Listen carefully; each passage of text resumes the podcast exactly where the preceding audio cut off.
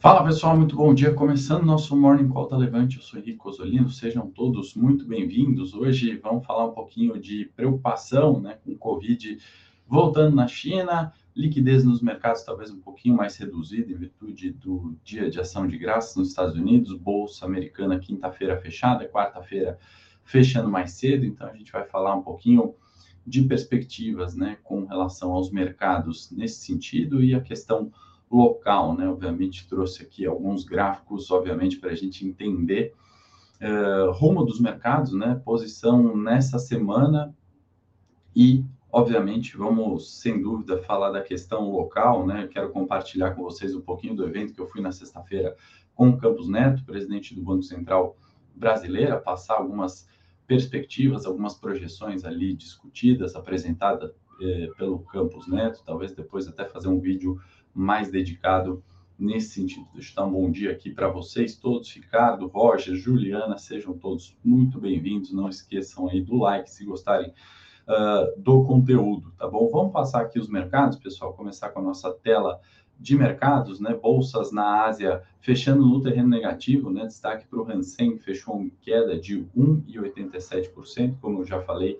O tema de hoje, do dia mais quente, né, é Covid, novas restrições, aumento dos casos, e aí algo que não é tão novo assim, mas preocupa toda vez que vem né, esse aumento, essa nova onda. Tivemos em abril né, um movimento parecido, uh, número surpreendentemente alto aí dos últimos sete meses na China. Né? Então, algo para a gente ficar, obviamente, de olho nesse sentido. Vamos passar também na Europa, né? Europa que teve algumas uh, reflexos ali, né? Mais de crescimento de PIB né, dos países da OCDE, alguns integrantes aí, países europeus, europeus perdão, integrantes da OCDE, crescimento né, de PIB em 0,4% no terceiro trimestre, um pouquinho mais elevado do que o segundo trimestre, né, mas aquém das expectativas. Tá? Vamos comentar um pouquinho sobre isso, bolsas europeias aí em direções mistas no dia de hoje, fechamentos positivos da Jones, S&P Nasdaq na sexta-feira, né? Então,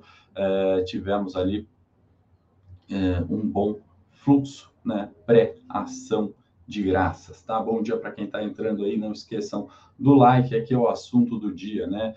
Números de casos coronavírus na China, né? Disparando, último número, né? Ou melhor, maior número em sete meses, 26 mil novos casos, né, que ele traz por uh, algumas províncias, né, números uh, individualizados ali por cidades, né, Guangdong é o maior uh, número de casos, né, maior percentual ali que compõe esses 26 mil novos casos, né, teve aí uma morte, né, anunciada, isso também, obviamente, acaba preocupando, né? E a gente tem que trazer as relações, né? Não é esconder o fato, não é tomar medidas drásticas, né? Mas é entender onde isso vai refletir, né? E aqui traz, é, ou melhor, aqui a gente traz esse gráfico, né? Do petróleo WTI numa projeção, né? De novembro até novembro, né? No último ano, então a gente está indo uh, em direção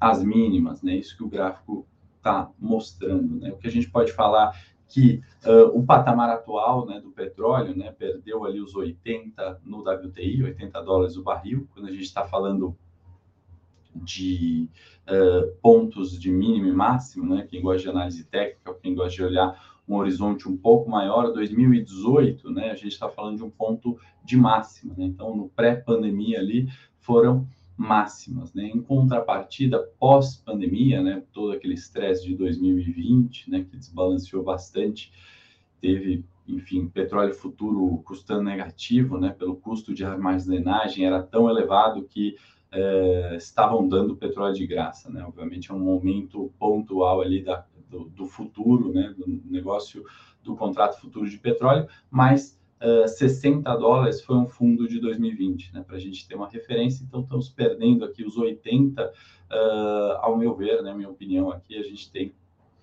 uma situação bastante diferente, né? Daquilo que foi 18, 19, a pandemia em 20 e essa recuperação de 21, né? Toda a situação geopolítica, momento atual, né? Nos uh, permite, né, pelo menos por hora, entender dos 80 ali como um petróleo barato. É evidente, né, que o número de casos de Covid com a, o preço das commodities está extremamente correlacionado nesse sentido, né? A gente viu 2020, quem tem alguma dúvida é só pegar e observar, né? Petróleo, minério, commodities agrícolas, né? Obviamente, em casos é, de disparada dos preços, obviamente a gente vai ter teste das mínimas, né? E é o que a gente está vendo para o petróleo hoje, certamente veremos para o minério e outras commodities, tá? Então, esse é o viés da semana que vai permanecer, não adianta como é, tirar isso do radar, né? Os 26 mil infectados estão lá, né? E isso tem uma outra relação que eu trago aqui hoje para vocês. Né? A gente está com a, o gráfico aqui da TSA, né? O Transport, Transportation Security Administration, né? Esse instituto americano que foi criado em 2001, né? Pela pelo acidente do 11 de setembro, na verdade, né? A ideia aqui é trazer informações do setor aéreo, segurança, etc. Foi esse o objetivo de 2021. Então, essa é a fonte do gráfico aqui da Bloomberg. Tá? A gente está mostrando né, que a partir de 2020, aumento né, da, das, das viagens, né, aumento no número né, de voos e, obviamente, eu trago ele hoje não à toa, né, justamente para a gente entender qual vai ser a variação, né, linha azul aqui, variação em torno da média de embarques americanos, tá? E aí levanto já algumas questões. Hoje o Morning vai é, trazer essas questões macro e vamos tentar pontuar com alguns setores, né? Entender é, fluxo, né, de mercado tão importante quanto o fundamento, né? A hora que a gente olha para o fundamento das empresas aéreas, né, especialmente aquelas listadas é, na nossa bolsa, na B3, né, que nem toda a receita ali é em dólar, né? Então acho que isso traz uma dificuldade maior né, para o nosso, nosso setor aéreo, né? além dessa, desse fator macro, né, que é o Covid, né, a relação de aumento de transporte. Né? A gente está vendo uma demanda muito forte, que pode sim ser impactada nessa, nesse novo fluxo de restrições né, que a gente está vendo na China, isso sim pode refletir.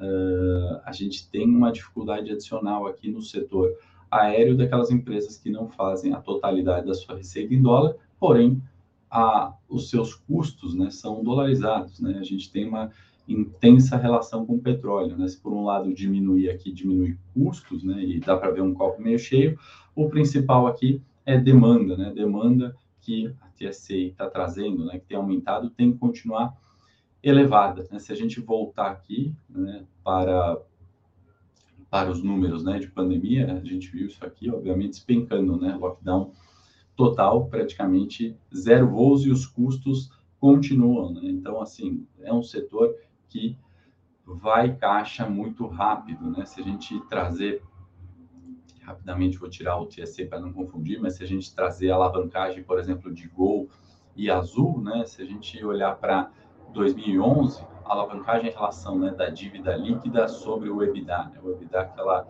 é, receita operacional, vamos colocar assim, que o, a, a empresa tem, né? qualquer empresa tem, né? os earnings before taxes uh, e tudo mais que importa, né? como diria o Breda, ele gosta de fazer essa comparação, né? o que a empresa fatura antes de descontar tudo que importa. Né? Então, vamos olhar se uma empresa é saudável, a gente tem que olhar para a EBITDA primeiro. Ela está gerando caixa, né? Então, quando a gente olha a alavancagem de Azul, por exemplo, em 2011, ela era na casa de 11, né? Então, uh, dívida sobre EBITDA, né? tudo que a empresa deve sobre o EBITDA, 11 vezes mais né, sobre o seu EBITDA. Em 2022, esse número caiu para casa dos 5,5, né? Então, a gente está falando uma redução bastante forte pelo aumento da demanda. Né? A Gol não teve o mesmo êxito né, nessa redução de dívida líquida EBITDA, né, era na casa dos 11, também veio para casa dos 9 aproximadamente, e ambas ali, né, com caixa disponível, obviamente, para essa demanda falhando, vem ali os gastos, né, os custos estão dados. Vamos olhar aqui, né, outras relações aí decorrentes, né, que certamente são importantes, né, estou falando tudo isso no final das contas para a gente primeiro entender, né, os fundamentos, o que está pegando no macro, no micro das empresas. Depois, a gente entendendo o macro, né, as taxas de juros, cenários de commodities, relação né, entre os mercados, a gente consegue entender o fluxo e para onde está indo esse capital. Né? Aliás, no final eu vou falar sobre Brasil e vou falar sobre o fluxo de capital estrangeiro, né? Uh, saída de 1,6 bi na última quinta. Né? Então, vamos olhar, entender o fluxo do ano, justamente para trabalhar isso aqui, né? Então, se você que chegou hoje no Morning Call, está falando, poxa, o que é esse bando de gráfico? O que, que tá, é, o que, que isso tem a ver com o Ibovespa? É justamente para isso, né? Fazer essas correlações, entender o fluxo, entender para onde, quais setores, renda fixa, renda variável, fazer, obviamente, ou tentar fazer a alocação ótima e o trabalho de qualquer analista ou gestor, né, ou investidor, pessoa física. Esse é o objetivo final, obviamente, do nosso Morning Call, tá? Então, continuando aqui, né, além dessa pauta quente do dia, né, Covid, que pode trazer, pelo menos no curtíssimo prazo, uma vez que a gente já viu o gráfico aqui, né, volta uh, de casos, né, estava passando aqui bem forte, na verdade, né. Uh, então, a gente está falando, né, de uma volta como foi os meses de abril, né, então trago né, esse fato Covid, né, mas não com o intuito de alarmar, né, mas, de, mas sim de fazer uma correlação correta. Né? Não vamos esquecer que o primeiro trimestre de Bolsa Brasileira foi um dos melhores, né, com aumento de casos, né? não por causa do aumento de casos, mas ainda assim B3 né, e Bovespa foi muito bem no primeiro trimestre. O intuito aqui é fazer uma correlação e aí vamos direto de novo falar de setores, né, ou de empresas, como a gente falou de uh, Gol e Azul agora, por exemplo, né, falando de petróleo, a gente pode falar de minério também. Né? Então, uh, talvez as altas da última semana, né, olhando aqui no curtíssimo prazo, poderiam arrefecer nessa semana. Então, para ponderar riscos, né, para gerenciar expectativas, né, é interessante a gente fazer esses comparativos. Né? Uma recuperação muito forte do setor siderurgia e mineração na última semana,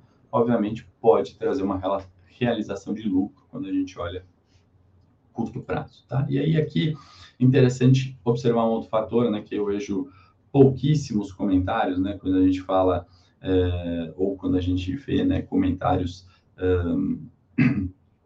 do, do setor brasileiro, né, no, no, dos próprios, enfim, não vou falar mal dos concorrentes ou dos outros analistas ou daqueles que vendem falsas promessas, né? Eu acho tão importante quanto, né, falar se uma ação tem perspectiva de alta ou de queda é falar, por exemplo, de poupança né, nos Estados Unidos. Né? Então, a gente está falando aqui de taxas de poupança né, americanas, né? taxas de é, valor ali, né, que é, o, é uma, a maior defesa que a gente pode ter né, no cenário econômico, recuando bastante, né, normal na pandemia, disparada de preços, e a gente vê uma diminuição né, a níveis normais, né, a níveis equivalentes, talvez, o da crise de 2008. E aí aqui, mais do que trazer a resposta certa, como sempre, né, é fazer a pergunta certa. Será que essa diminuição de poupança, né, está indo para o crédito, como a Bloomberg está trazendo nesse título, perdão? É, então, é exposição ali no risco. Aqui a gente está vendo ETFs, linha branca, né, os Exchange Traded Funds, né, aumentando uh, a capitalização ali de mercado. Né? A gente está vendo high yields, né? linha azul, então aquelas títulos de renda fixa que tem uma taxa de juros alta, consequentemente um risco maior, também um aumento bastante significativo uh, no último trimestre. E aqui também uh, Euro Investment Grade, né? outra modalidade de investimento também aumentando a exposição. Então a pergunta é: as poupanças, né, dos americanos estão indo para crédito e para risco? Ou será que isso é em decorrência de inflação? Né? Não vou trazer hoje, eu não trago gráficos de inflação, a gente fala sempre sobre isso, né? mas será que diminui a poupança porque a cesta ali de consumo ficou mais caro ou essa exposição do risco? Né? É dividido? É metade risco, metade custo?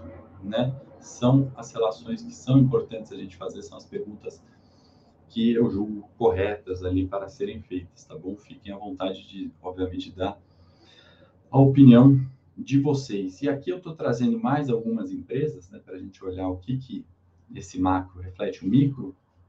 Antes de falar de Disney, Netflix e de uma locadora de carros americana e tentar fazer um paralelo com o nosso mercado, com a B3, uh, fazer, pedir para a produção colocar aí o relatório gratuito né, que a gente fez sobre opções, né? Então, se você não conhece essa modalidade de investimento, né, são os derivativos, tão importante quanto olhar renda fixa, tão importante quando olhar ações, tão importante quando olhar long and short, olhar debentures, é, olhar o mercado de derivativos, né, as opções. Né, foram esses que protegeram ali os produtores de petróleo na crise do coronavírus, ou protegem ainda atualmente. Né, a opção, né, para quem não sabe, é um seguro, no final das contas. Né, é um, uh, funciona numa espécie de seguro de carro. Né? Ninguém compra um seguro com a intenção de dar uma perda total no veículo ou ser assaltado ou bater, né? mas quando isso ocorre, quem tem o seguro protege o valor de carteira. Né?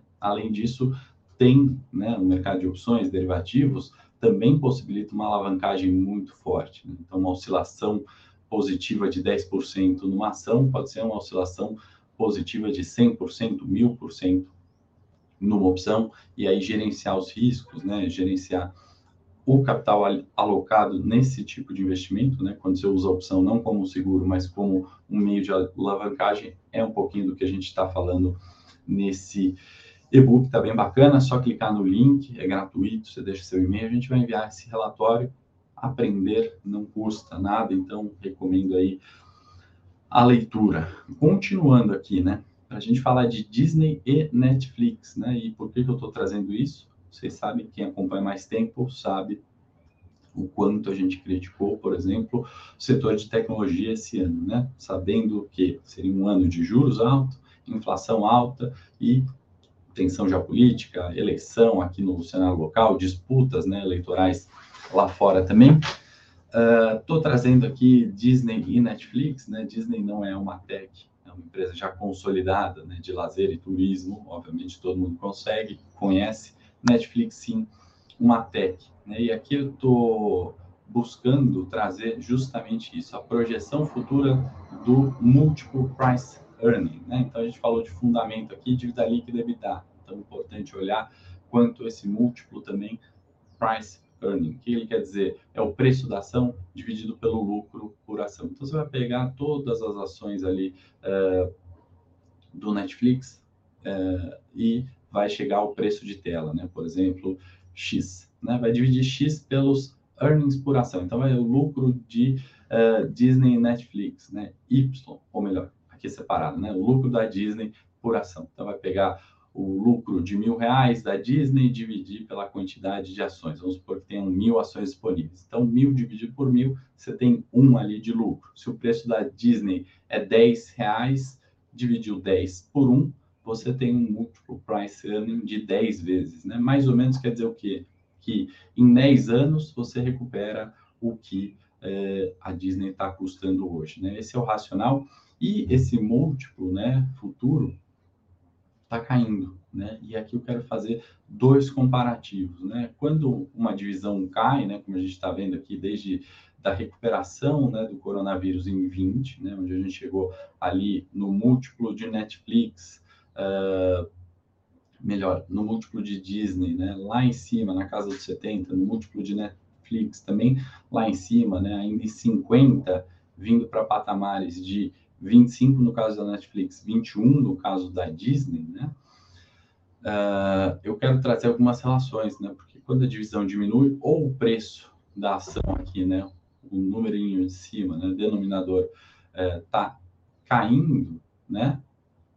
Ou isso aqui está subindo. Se é o lucro que está subindo, ótimo, né? Maravilha. Eu quero pagar mais barato por algo que tem um lucro maior e o preço caiu. Né? Então, um múltiplo menor né, de price earning, vias de regra, é melhor, né? Demora menos tempo para recuperar esse investimento. Né? Quando a gente olha setores diferentes, né, o Walt Disney é uma empresa consolidada né, e olha, continua olhando fundamentos, longo prazo.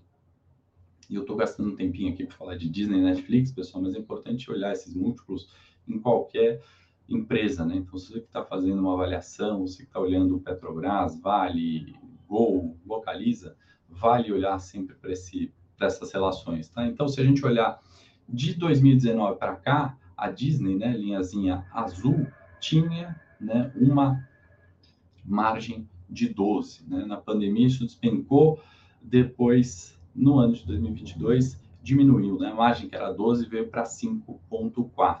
Né? E quando a gente fala de capitalização de mercado, queda de 24% no caso da Disney. Então aqui você tem uma margem menor e uma capitalização de mercado também menor. Então P é menor com margem menor. Né? Então talvez no caso da Disney, né, preocupe um pouco mais do que no caso da Netflix. Né? A gente criticou muito as techs, mas olha só a Netflix, né? Agora que a gente começa a olhar, apesar do, declínio, né? Apesar de a gente achar cara em 20, 21, ainda em 22, né? Com múltiplo lá de 30 reais, a gente começa a observar que a margem em 19, que era de 9%, vem para 13% em 22, né? Com uma capitalização de mercado que diminuiu 8%. Né? Então a gente vê um aumento de margem ali, né? É, ou melhor, um aumento do lucro em 138%, para ficar mais claro, o Exinho aumentou 138%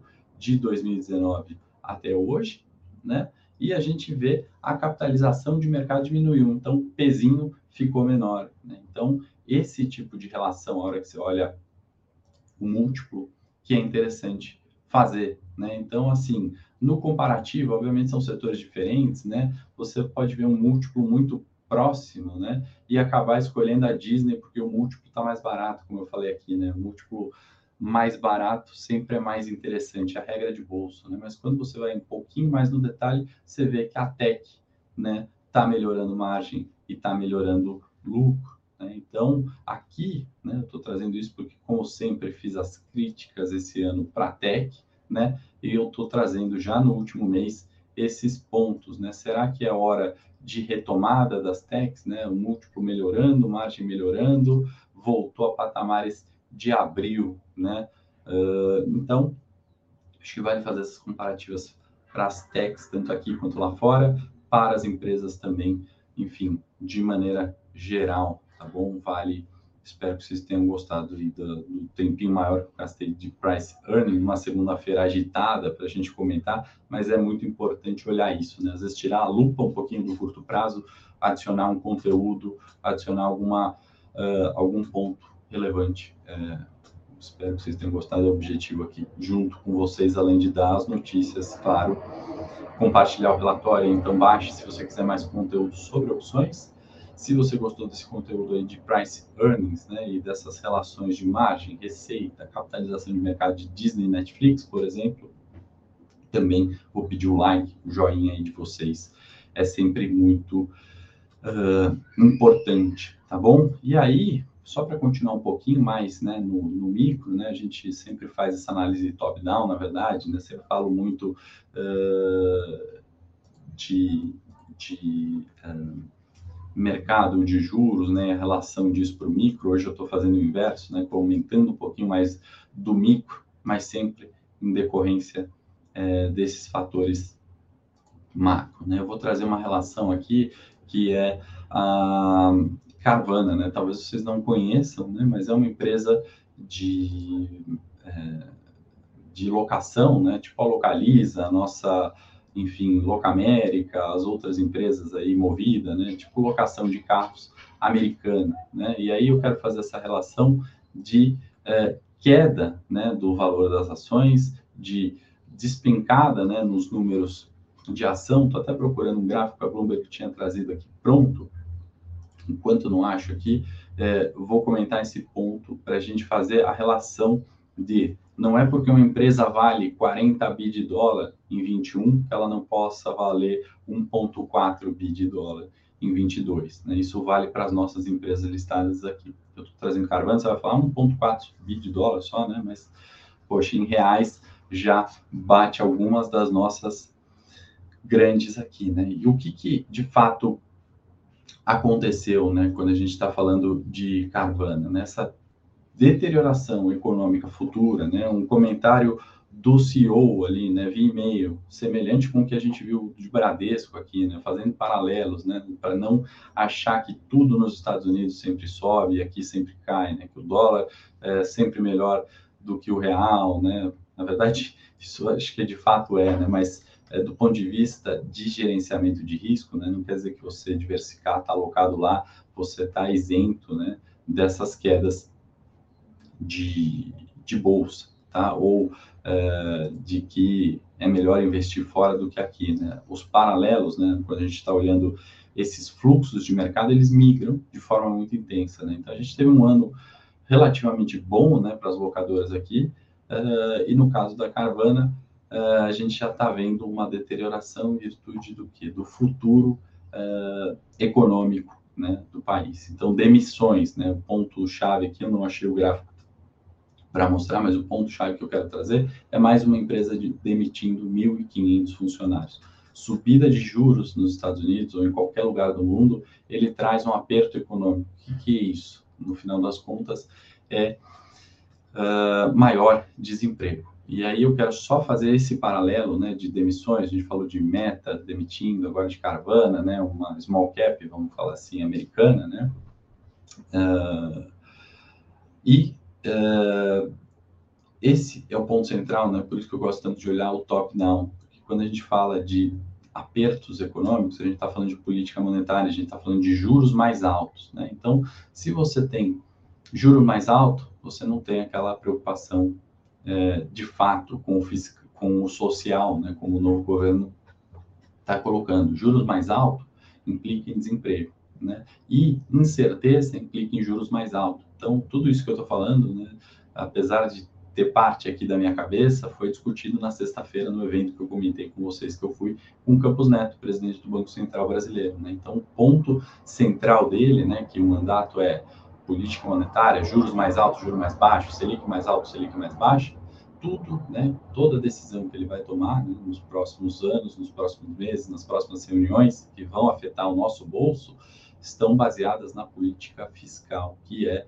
a disciplina do governo quanto a gastos, né? tão simples quanto isso. Né? Então, para quem nunca entendeu o que é o fiscal, né? é o quanto o governo pode gastar. Né? Quanto o governo pode gastar, é, não quer dizer que quanto mais ele gastar é melhor para o social, né? como muitas vezes o Lula tem falado. Né? E aí o que me deixa um copo meio cheio para a semana, né? para os próximos anos de governo, né? o Ilan Goldfein, né? ex-economista bastante conceituado no Brasil e agora é, presidente né, do Banco Interamericano de Desenvolvimento, BID, é, comentou né, sobre ser um governo ali mais uh, harmônico, né? E as cartas, né, que eu comentei na sexta-feira, a carta, melhor dizendo, do Batia, do Malan, uh, comentando um pouco sobre essa responsabilidade fiscal que está no cerne dos nossos investimentos, está no cerne de uma bolsa subir ou cair, de uma renda fixa ser segura ou não para investir, da gente poder uh, tomar risco, seja empreendendo, seja contratando, seja investindo, veio nesse sentido, né? defendendo né, essa disciplina fiscal, que no primeiro momento, né, nos comentários do Lula, não está tão uh, evidente, né? E a, economistas tão graduados quanto Ilan Goldfein, agora presidente do BID, dos apoiadores da campanha, como Alain Batia, entre outros, né? Do Alckmin, do Mercadante, falando de disciplina eh, na gastança, né? Na, na, e até de bastidores, e aí não confirmado, né? O Pérez Farida, também outro ex-presidente do Banco Central, que faz parte da equipe de transição, comentando né, sobre é, não gostar ou não concordar totalmente com as falas do Lula, né, porque isso gera mais incerteza, isso gera mais preocupação, e isso faz juros subir, bolsa cair, desemprego aumentar. Então a gente está vendo um mundo meio que paralelo, né, assim, no, no sentido de paralelo não, né, melhor dizendo, correlacionado, né, Estados Unidos demitindo funcionário com juros subindo. Aqui a gente podendo ir para a mesma direção, ainda mais depois de alguns anos né, do desemprego caindo. Então vale muito essa atenção, o gringo está meio ressabiado com bolsa, a gente está vendo as quedas no mercado e a gente tem olhado uh, a saída, né? o último dado da B3 disponibilizado, que é o de quinta-feira, dia 17, 1,6 bi saída naquele dia. No mês de novembro, a entrada ainda está positiva em 1,6 bi. Né? Mas para gringo vender 1,6 bi de bolsa, você viu que precisou um dia só para sair o que temos no mês. O ano ainda é o maior da série histórica, né? 85 bi. Então, copo meio cheio ainda para o investimento gringo por aqui. Eu vou mostrar o gráfico do Ibovespa, preço de tela, para a gente comentar um pouquinho mais sobre as ações agora no Morning Técnico lá no meu canal. Eu faço convite para você seguir lá, né? Hoje o chat ficou em silêncio, então mandem as perguntas uh, que você quer saber, quer discutir, concorda. Obrigado aí, Alexander, sempre muito gentil elogiando. Se vocês gostaram do Morning de hoje, a, a, o múltiplo price earning, dívida líquida EBITDA, a relação do macro com o micro, né? E esse paralelo que a gente tenta fazer de fluxo o tempo inteiro para entender qual é a alocação ótima de capital, vou pedir para você curtir esse morning call, encaminhar para um amigo, enfim, e fazer o convite. Quarta-feira eu estou de volta aqui. Agora eu vou seguir com gráficos, preço de tela, Ibovespa e dúvidas no morning call técnico, começando em um minutinho ao vivo. Forte abraço, excelente dia.